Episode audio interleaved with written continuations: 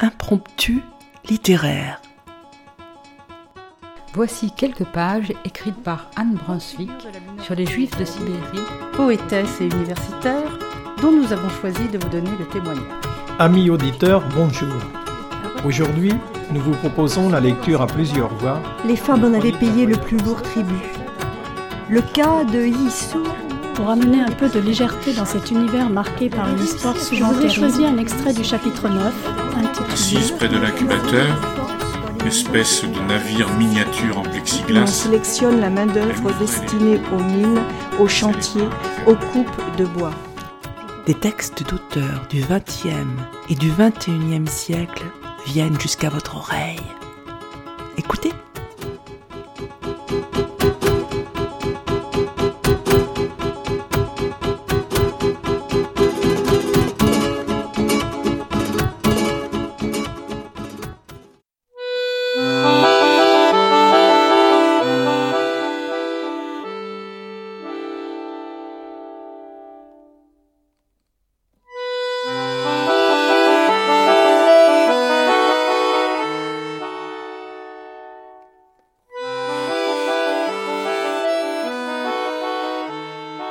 Amis auditeurs, bonjour. Aujourd'hui, nous vous proposons la lecture d'un recueil de nouvelles. Les essuie-glaces fatigués rendent les routes incertaines.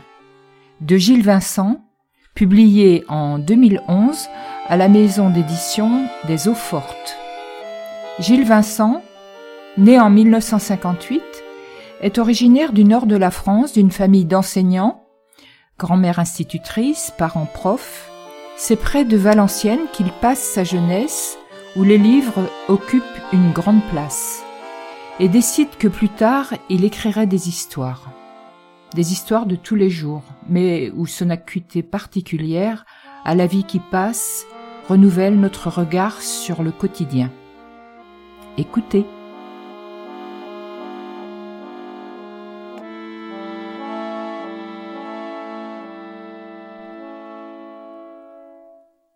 Dernière goutte. Sept heures au carillon du beffroi. Boire un café. Fumer la première cigarette.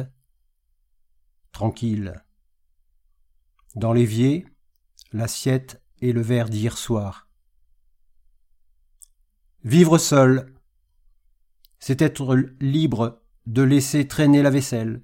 C'est ranger les choses quand elles dérangent le regard le mouvement. C'est respecter les non-règles inventées au jour le jour, ne plus entendre ces rappels à l'ordre des femmes qui se prennent pour des plus que mères. Antoine vide son bol en silence. Juste le chuintement des lèvres sur les bords de faïence. Faire le moins de bruit possible quand on n'a plus personne à réveiller, laisser les objets faire surface, doucement, au rythme des lampes qu'on finit par allumer. Pas d'empressement, pas de course après les minutes qui viendront d'elles-mêmes. Pas de talons claqués sur le carrelage, manière d'imposer à l'autre sa violence, sa névrose, cadencée, pas d'assiette, pas de tiroir bousculé, pas d'enfants matinaux au regard baissé. Faire don aux choses de la lenteur, c'est leur accorder le temps nécessaire. Et les choses se font au rythme du cœur qui bat, tranquillement, sans bataille. Ni chien, ni chat, pas de femme non plus, laissée derrière lui. D'elle, de toutes celles, hmm, il reste peu de choses. Des chroniques diffuses, à des années-lumière, des souvenirs de caresses comme des cartes postales de pays où il aurait séjourné, saintes odeurs de repas mitonnés, échos indélébiles de postures déplacées, malencontreusement autoritaires, impressions, en voie d'effacement des dimanches ennuyeux, des envies de ne plus rien se dire, jusqu'au vacarme dénué de sens des colères précédant les ruptures, débarqués à presque cinquante ans, largués de leur vie, Les portes claquées au nez des femmes l'avaient livré à ce tardif célibat, mérité comme une récompense. Survivante au fracas féminin, la vie d'Antoine était entrée en armistice. Celles qui, de temps à autre, franchissent sa porte, sa couette, ont désormais l'allure de courants d'air parfumés. Antoine n'aime plus. Antoine n'est plus amoureux. Antoine s'est affranchi de l'esclavage des sentiments et des vies communes qui deviennent trop vite communes. Juste, parsème-t-il ses nuits d'aventures intenses, prêtes à l'oubli? Des histoires de poche, courtes, comme des amours d'été. Un coup d'œil derrière les rideaux. Novembre s'est bien installé. Les étangs qui protègent et emprisonnent la ville fortifiée ont répandu dans les rues leur brume glacée. Ça se lèvera plus tard, vers midi peut-être. Le ciel sera timidement bleu pâle, une heure ou deux, mais rien ne se réchauffera. Antoine aime l'hiver quand tout se fige, comme pour une interminable photo noir et blanc, quand la campagne semble souffrir et attendre sans fin, que les feuilles craquent sous les chaussures, que la buée s'échappe à chaque pas, que les canards sur les rives nues se réchauffent entre eux, que l'on voit loin à travers la forêt ses branches osseuses. Alors les arbres ne servent plus de refuge qu'à leur propre plainte, et la campagne glacée offre à l'observation d'Antoine l'ombre émouvante d'un visage démaquillé qui dort. Antoine laisse son regard se poser sur un coin, un autre, sur nulle part. Il fait froid, il s'en allume une, puis d'autres, toute la matinée. Des heures, bout à bout. Le temps nécessaire à l'aveu, à la complexe confession.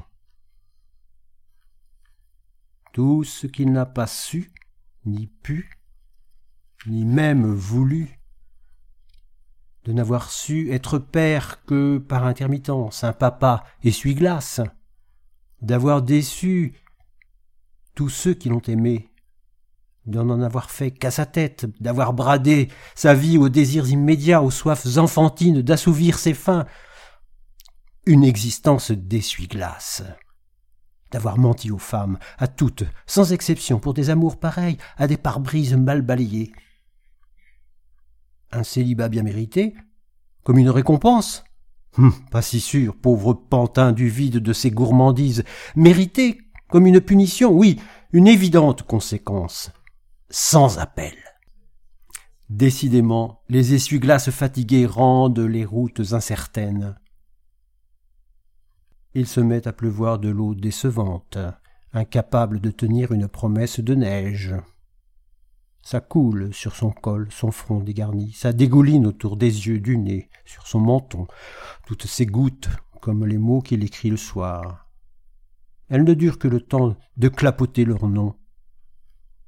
Comme les mots qu'il répand, elles sont la vie, sa vie.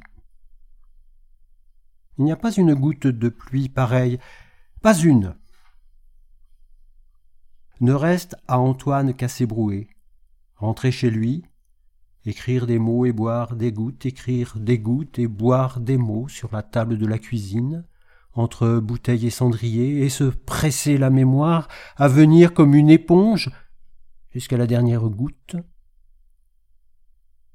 jusqu'à la lumière fragile du sourire retrouvé.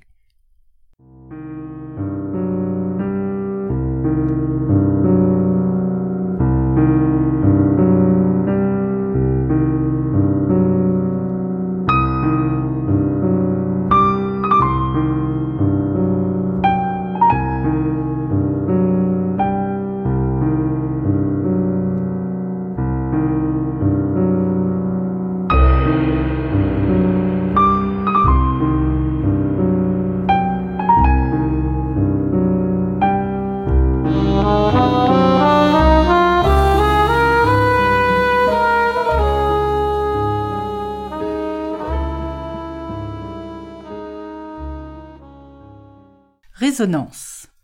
Désossé par le froid, transi sous les bourrasques, je m'apprêtais à mourir.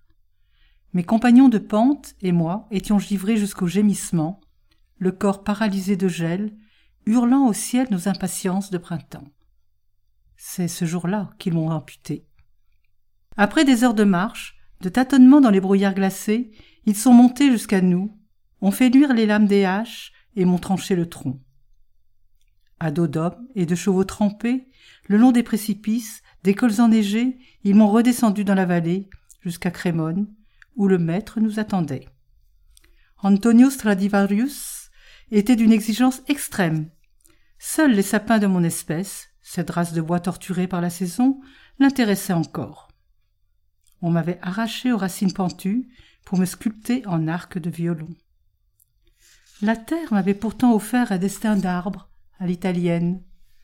Six cents saisons à contempler. Une existence de vent et de soleil, de neige, de printemps et d'oiseaux vagabonds. Le maître en avait décidé autrement. Mon destin ne serait plus que musique. Mes routes défieraient les océans, les continents, les capitales lointaines. J'accompagnerais chacun de mes pères jusqu'à leur mort. Mon chemin connaîtrait plus de mille saisons, des guerres, des exodes, des chagrins et des libérations en liesse, des musées, des galeries des ventes aux enchères prestigieuses, mais surtout des visages tendus de passion, des doigts virtuoses tremblant sur mon archet. Les hivers de la fin de ce XVIIe siècle avaient été si rudes que mes anneaux s'en étaient trouvés déformés. Et c'est cette déformation originale qui donna vie à ma sonorité particulière. Comme si les plaintes glacées de mon bois à jamais conservé devenaient matrices d'une résonance magique. Aussi, quand je vibre en concert, c'est la souffrance de ces hivers qui transcendent les siècles, et les gens qui m'écoutent vibrent à leur tour, sans savoir que ce sont les froids de Lombardie, vieux de trois cents ans, qui vont secrètement les faire s'émouvoir. Le maître m'a offert le plus divin des destins d'arbres. Pouvoir, par le simple jeu du frottement des cordes, retraverser le temps et offrir à ceux qui écoutent l'émotion d'une souffrance hivernale plusieurs fois centenaire. Être à jamais témoin par de vertigineuses vibrations de la passion des hommes. Ce qu'ignorait Antonio Stradivarius, c'est que, plus d'un matin, dans les allées boueuses de Buchenwald ou de Mauthausen, des doigts frigorifiés se poseraient sur mon archer, et qu'au rythme de musique wagnérienne, des hommes, semblables à des pantins rayés, devant des milliers d'autres, seraient suspendus au gibet. Ce qu'ignorait le maître, c'est que les sons de ces jours-là, plutôt que de glorifier les bourreaux, ont sans doute adouci les cordes que les hommes en noir serraient au cou des malheureux. Et plus tard, bien des années plus tard, les Elman, Milstein, les Menuhin et autres virtuoses m'ont, sous la magie de leur doigté, fait oublier que les hommes, quand tout leur est permis, sont capables du pire. Et ce n'est que de ces maîtres-là dont j'aimerais me souvenir.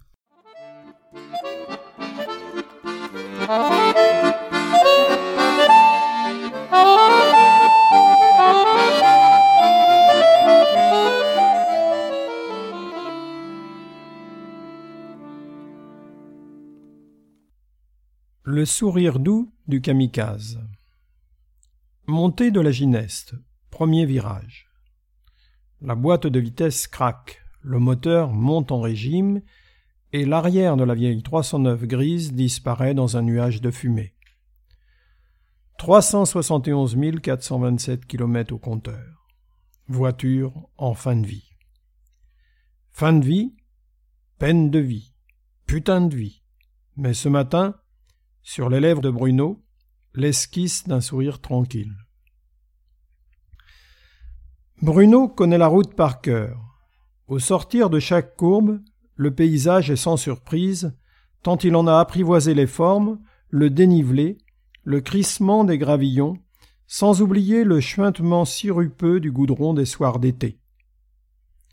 Passer la troisième, accélérer, aborder le virage suivant, rétrograder en seconde, accélérer jusqu'au bout du tournant et enclencher la troisième à nouveau. Conduire en montagne, songe Bruno, C'est comme une danse, un tango tourmenté où, dans les bras de la route, la voiture tangue d'un virage à l'autre jusqu'au vertige du point culminant. Bien plus bas, Marseille semble s'éloigner peu à peu, s'offrir à lui à mesure des mètres franchis, en une vue étalée comme un plan de la ville, carte sombre coincée entre les collines endormies. Le soleil peine à dépasser les contreforts de Cassis, et, sur la cité étendue, une lueur bleutée, encore hésitante à cette heure du jour, vient chasser les ombres de la nuit. Encore deux virages, et ça sera le sommet. L'enchaînement des gestes appris, répétés et retenus comme les répliques d'un premier rôle. Là-haut, Bruno fera demi-tour et bloquera le frein à main. Il soulèvera le capot, d'un geste sûr, neutralisera le système de freinage, puis il s'installera au volant. Il baissera complètement toutes les vitres, allumera une cigarette et laissera une dernière fois son regard se perdre sur les quartiers en contrebas. Sur cette putain de ville du Sud qui lui a tout bouffé. Tout. Sa femme, volatilisée, partie sans prévenir refaire sa vie avec un mécano italien, espagnol ou croate. Dans le fracas des valises bouclées et des portes qui claquent comme des gifles, dans le tumulte des mots qu'elle lui avait jetés comme ça dans la cuisine, eh bien, la nationalité du mécano, ça lui avait échappé. Puis, son boulot volatilisé lui aussi, dans l'effervescence d'un plan de restructuration. Et puis, les fils de la NPE, les tickets d'attente et les guichets numérotés. Le sourire navré des conseillers, celui du facteur aux mains vides, du juge aux affaires familiales. L'air désabusé du banquier qui flingue son découvert parce que les bateaux qui prennent l'eau, vaut mieux les faire couler sans tarder. Et ce sourire insupportable des femmes qu'il croise dans la rue, dans les bars, et qui posent sur lui, sur ses cols élimés, ses chaussures en fin de course, leur regard si vite détourné. Pour se donner de l'élan, il passera la première, puis il se mettra au point mort et laissera filer. Filer jusqu'au cinquième virage, là où, sur la gauche, un chemin de pierre descend buté contre le parapet. Filer jusqu'à ce que les planches de bois se fracassent contre le capot et que cette putain de ville, il s'écrase dessus. Qu'il l'illumine d'un grand brasier, d'un feu de gazole et de tôle enchevêtrée, avec aux lèvres ce sourire doux du kamikaze. 6 heures vingt.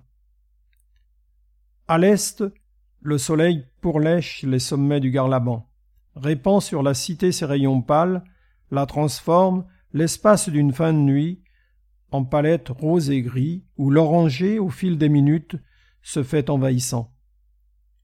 De l'autre côté, là où chaque soir le jour s'en va en flamboyant, les collines sèches de l'Estac ceinturent les quartiers pauvres de la ville, et derrière encore, là où les yeux ne peuvent se poser, Bruno devine les tankers qui vident à fosse, les hommes fraîchement sortis du lit des femmes, qui suent et s'interpellent comme des goélands. Il jette un coup d'œil dans le rétro intérieur. Décidément, sa gueule n'a jamais su tricher avec la vie. Les yeux sont là, rougis par les nuits sans sommeil, par les bouteilles sifflées au creux du lit vide de celle qui est partie.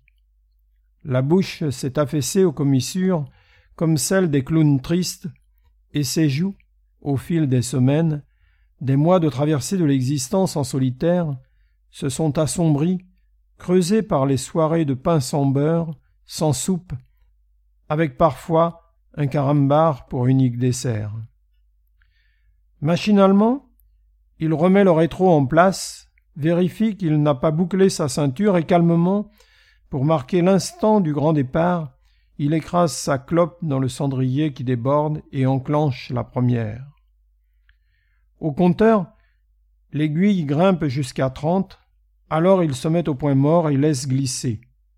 La voiture prend rapidement de la vitesse, l'air envahit l'habitacle, fait s'envoler les papiers, les emballages sur la banquette arrière. Au troisième virage, la 309 se déporte sur la gauche. Bruno redresse la barre, négocie comme il peut la fin de la courbe, appuie sur le frein pour s'assurer que plus rien ne répond. Dans la tête de Bruno, les certitudes vacillent, se laissent malmener au gré des chaos de la route. Il se dit que mourir à trente-neuf ans, c'est un drôle d'avenir. Il pense aux tôles déchiquetées qui vont labourer sa chair, broyer le moindre de ses os. Il pense à l'explosion du moteur, aux flammes du carburant embrasé qui le transformeront en torche, que c'est un ramassis de chair carbonisée qu'il offrira à ses parents, à ses enfants. Il se dit qu'il n'a pensé qu'à lui, qu'il ne peut imposer cette horreur à ceux qui l'ont aimé. Quatrième virage, et là-bas, un peu plus loin, se dessine déjà le cinquième tournant. Les pneus crissent sur l'asphalte. Ça tangue comme un bateau dans la tempête et Bruno s'accroche au volant, se cramponne à l'image de ce vol plané qui depuis des semaines donne à ses rêves leurs teintes incendiées. Il se dit que de toute façon, c'est trop tard, qu'il ne peut pas sauter en marche et que pour une fois, il se doit d'aller au bout des choses. À la sortie du tournant, le chemin de Caillasse s'ouvre sur la gauche et plonge sur une trentaine de mètres jusqu'au parapet. Les pierres giclent, frappent la carrosserie. L'habitacle n'est plus qu'un tourbillon d'air poussiéreux. L'aiguille tremble sur le 80. Sous les secousses répétées, le pare-soleil se baisse d'un coup, libère la photo oubliée qui atterrit sur ses genoux. Les yeux de Bruno quittent le chemin, se pose sur le rectangle noir et blanc. Et le souvenir de ce jour-là, toutes les images négligées, comme des bulles d'air qui montent éclore à la surface d'un lac, lui reviennent en mémoire. Brindisi, l'année dernière. Appuyée sur la rambarde métallique, la jeune femme, absorbée par l'observation des hommes, en bas sur le quai, n'avait pas remarqué sa présence. Lui, depuis plusieurs minutes, ne pouvait la quitter des yeux. Alors il avait marché sur la coursive, s'était approché d'elle jusqu'à presque la toucher. Il avait ajusté son canon et, une seconde avant qu'elle ne tourne vers lui son visage surpris, il avait pris le cliché. Quatorze centimètres sur neuf de magie en noir et blanc. Une composition géométrique inattendue un assemblage de triangles que le hasard avait figé là, sur le papier, en un centième de seconde. Le triangle du quai du paquebot amarré, celui des cordages entre eux, celui du bras de la jeune femme, de ce bras replié au bracelet d'ivoire et, au premier plan, celui que dessine son visage coiffé à la garçonne, orienté vers le bas, sur le ponton d'embarquement, suffisamment détourné pour que le regard échappe à l'œil du photographe. D'avoir mis fin à une interminable liaison lui ôtait toute envie de parler. Comme lui, elle venait d'embarquer pour la Grèce, mais ce jour-là, elle n'avait plus envie d'être accompagnée. Quelques jours plus tard, alors qu'il déambulait au beau milieu des sanctuaires de Delphes, il l'avait aperçue assise sur un muret, écrivant une carte postale. À Athènes, il avait pu faire développer la photo qu'il avait prise d'elle. Alors, il avait extirpé le cliché d'une poche de son sac à dos et s'était empressé de lui montrer. Elle avait regardé attentivement la photographie, apparemment impressionnée par le surprenant enchevêtrement des lignes et des angles. Puis, elle lui avait pris le cliché des mains et au dos avait noté son prénom, son téléphone, sa ville. Appelle-moi un peu plus tard, quand j'irai mieux. Puis, Francesca s'était levée, avait disparu dans l'ombre des colonnes chauffées à blanc. Une embardée lui fit lever les yeux. Le parapet n'est plus qu'à quelques mètres. L'aiguille frôle les quatre-vingt-dix et la colère lui transperce le ventre. Pourquoi avoir oublié cette photo derrière le pare-soleil? Pourquoi ne pas l'avoir appelée, ne pas l'avoir revue? Pourquoi? Pourquoi? Et cette image qui lui tombe sur les genoux, qui lui saute à la gueule comme un cri, un immense panneau stop son visage se baisse un instant sur le cliché, sur le personnage masculin en bas, à gauche et qui quitte la scène et qu'elle regarde partir. Elle l'observe s'éloigner, fixe une dernière fois son dos, ses épaules, avant qu'il ne disparaisse de sa vie. Francesca. Francesca. Bruno serre le frein à main entre ses doigts, et tire au maximum. Les pneus se bloquent, la poussière blanche du sentier enveloppe la voiture et la barrière de bois vole en éclats. Un instant, la carrosserie semble s'immobiliser, le nez tourné vers le ciel. Le silence se fait surprenant, comme spectateur d'un temps qui semble s'être figé. Et, en une fraction de seconde, le nez de la 309 plonge en avant. Puis, Bruno laisse sa poitrine se poser sur le volant, sans la voiture basculer sur le dos, fondre dans le vide comme une pierre. Fermer les yeux, hurler à plein poumon avant que sa voix ne s'éteigne, que son corps ne se brise dans le brasier qui s'annonce. Bruno, Bruno. Ouvrir les yeux. Ça va, Bruno? Son cœur en folie dans sa poitrine. Tu m'as fait peur, Bruno. Vraiment, tu m'as fait peur. Ouvrir les yeux sur le plafond de la chambre. Trouver le regard de Francesca et se mettre à chialer de panique, de bonheur. Qu'est-ce qui t'arrive, Bruno? Dis-moi. Laisser les larmes couler, livrer sa poitrine aux secousses des sanglots, au chagrin, au désespoir, à la fabuleuse joie d'être là. C'est rien, euh, juste un cauchemar. Ça devait être terrible. Raconte. Lui sourire, déposer un baiser au coin de sa bouche, laisser ses lèvres se glisser au creux de son cou sur la courbe douce de son épaule. J'ai rêvé que je ne t'avais pas rappelé, que je ne t'avais jamais revu. La serrer dans ses bras, et sans dire un mot de plus, poser le regard sur la photo noir et blanc adossée à la lampe de chevet. Sourire en silence à Francesca, contre la rambarde qui regarde l'autre partir, et qui ne sait pas, à cet instant précis où lui vient d'appuyer sur le déclencheur, que les triangles de leur vie vont, quelques semaines plus tard, s'entremêler dans la plus douce des géométries.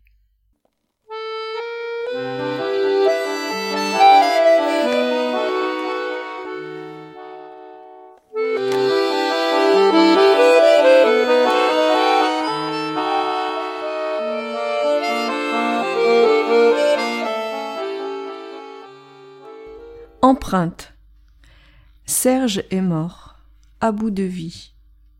Je le savais souffrant et vieux, mais tellement loin d'être absent. Depuis toujours, je m'entête à croire ceux que j'aime immortels. Manière, sans doute, de ne pas imaginer devoir un jour vivre sans eux. Ce soir, il me manque. Trop rarement pensé à lui. Me suis laissé embarquer dans l'existence comme un navire qui file au large et le port dont je suis parti, j'en ai presque oublié le souvenir. Ce soir, Serge, tu es ma défaillance, mon dénouement de dénuement. Certains jours de cafard, tu me revenais parfois, parce que tu avais su réchauffer mon enfance, m'avais appris la nostalgie comme on insuffle une vertu. À la maison, tu étais comme chez toi, personnage incontournable qui nous contait la vie, sa vie, les nôtres, des dimanches entiers. J'étais gamin et mes parents à peine adultes, et nous t'écoutions pour réconforter nos intérieurs. Ta mort m'est arrivée dans la voiture, au bulletin de neuf heures.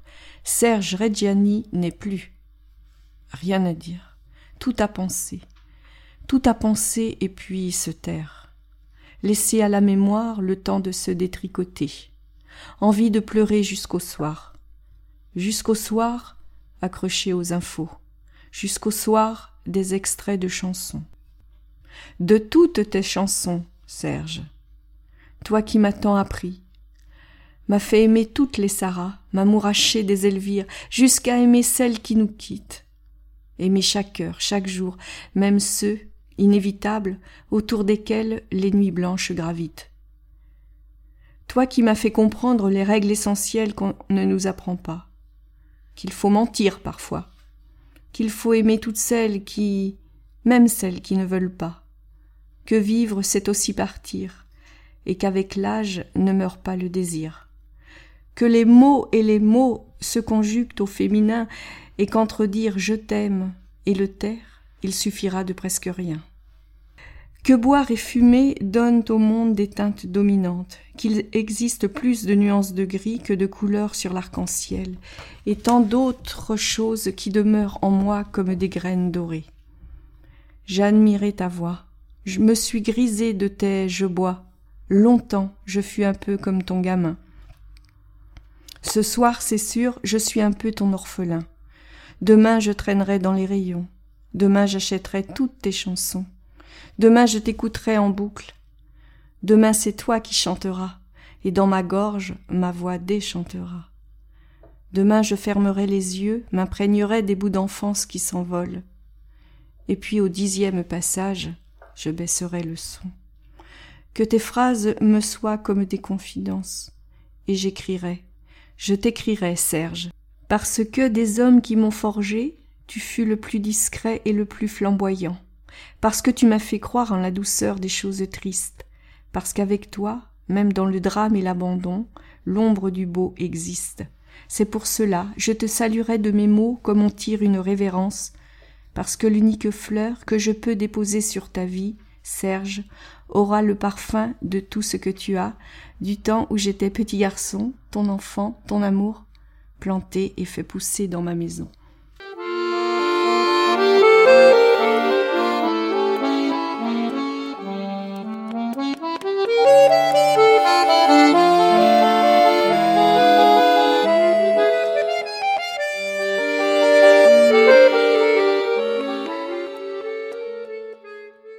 En voyage et ne faire que l'amour, avec toi, choisir une ou deux fois par an un coin de planète, New York, l'Égypte, la Crète ou le Kenya, survoler les continents, les fuseaux horaires, et ne plus quitter la chambre, n'avoir pour seule occupation que de t'aimer, jouir par tous les ports, sous toutes les latitudes, rien à faire des musées, des mausolées, des temples et des visites guidées une chambre au cœur d'Istanbul et pendant huit jours te faire l'amour au rythme des minarets qui incantent pour mieux étouffer nos cris. Baiser, te baiser, te prendre les seins, la bouche, le ventre et les fesses, sous chaque tropique, m'enfoncer partout en toi parce que c'est là que je suis le mieux sur cette terre.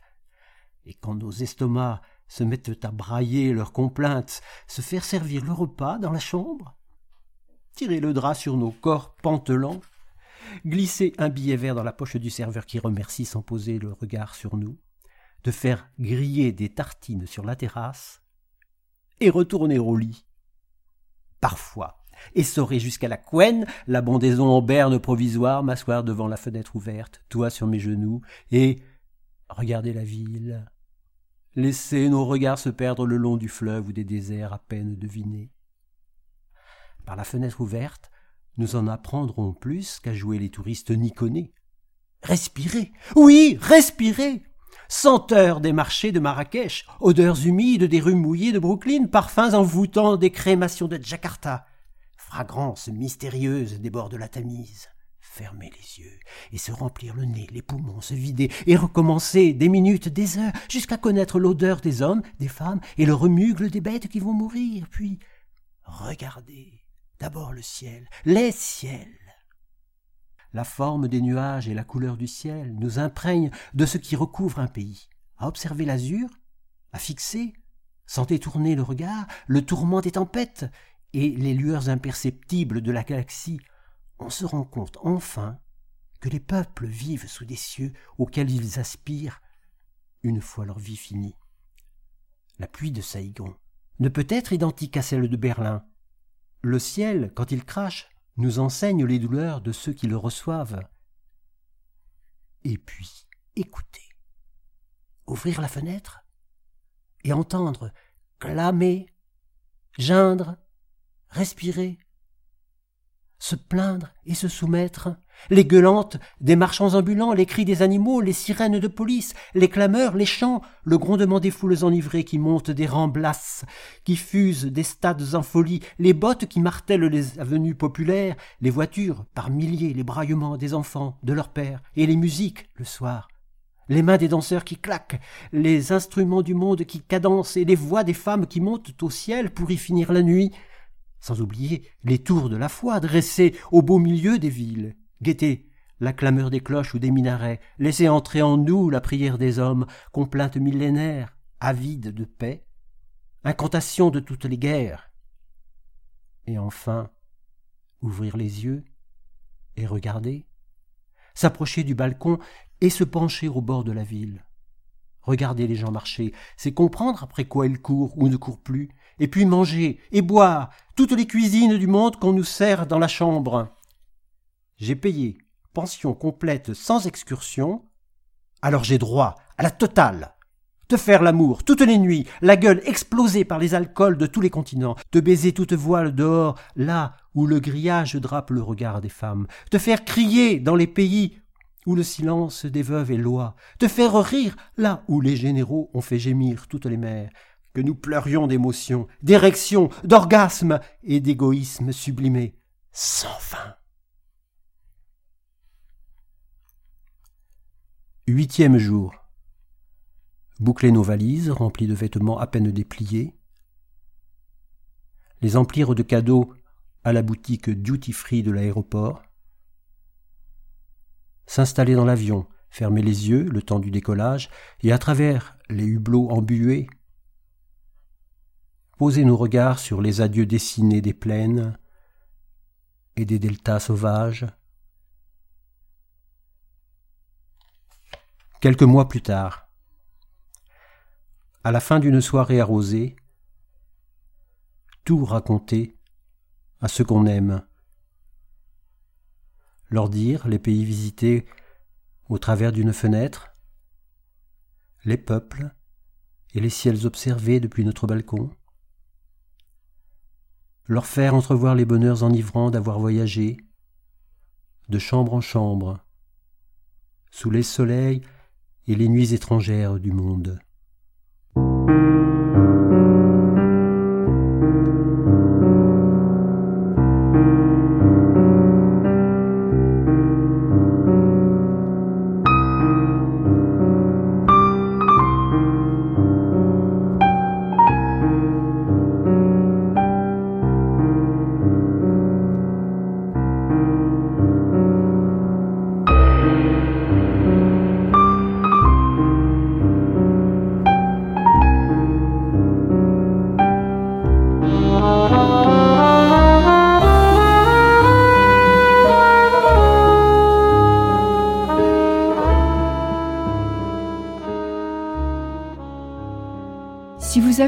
Aimé ces nouvelles, nous vous conseillons la lecture des romans policiers écrits par Gilles Vincent, et particulièrement Beso de la Muerte, publié en 2013, qui a obtenu le prix Sésame Inter Comité d'entreprise 2014. En 2010, son roman Sad Sunday a occupé le prix marseillais du polar. Cette lecture a été préparée et lue par Dominique, Annie, Philippe, Armel, Monique et Anne. À la technique, Vincent.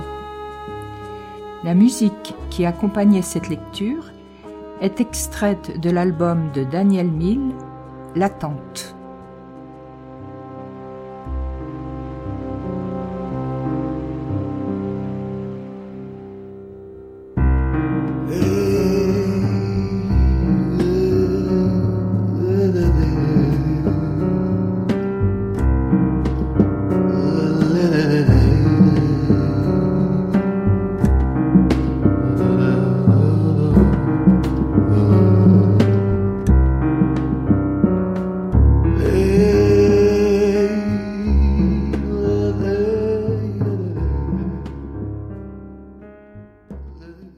Chers auditeurs, si vous souhaitez réagir à cette émission, en connaître les horaires, la télécharger, nous rejoindre, rendez-vous sur le site de Radio G 101.5 ou sur le site de l'émission www.impromptu.fr. Vous nous y retrouverez